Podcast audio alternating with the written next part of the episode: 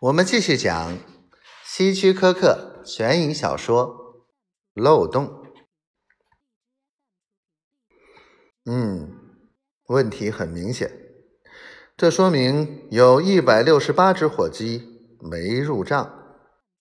伯德缓缓地说：“对，有一百六十八只火鸡，虽然被卖掉了，可是却没有收到钱。我怀疑。”是不是有人偷走了一百六十八只火鸡？这很容易解释。哦，那我倒想听听你的高见，究竟是什么人能偷走一百六十八只火鸡而不被店里的保安发现？柯文反问道。这时，伯德睁开了眼睛，不慌不忙地说。等会儿，秘书小姐拿来平面图，一切就真相大白了。柯文用诧异的目光打量的伯德，说：“难道你已经知道谁是小偷了？”“是的，几乎从一开始我们就知道谁是小偷了。”“见鬼！那你们当时怎么不把他揪出来？”柯文气愤地说：“我们可以一开始就把他揪出来，但那样一来，我们就没有办法知道他是如何下手的了。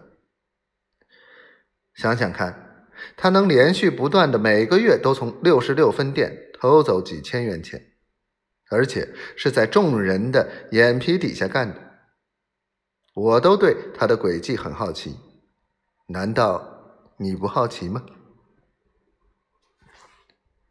那你好歹告诉我，这个小偷究竟是谁呀？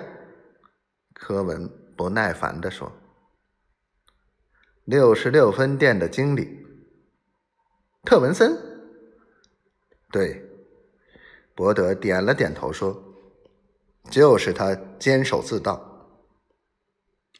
这不可能。特文森在公司已经服务了将近二十年，而且在半年前，公司还指派他开设了第六十六分店，并出任经理。他怎么可能是小偷呢？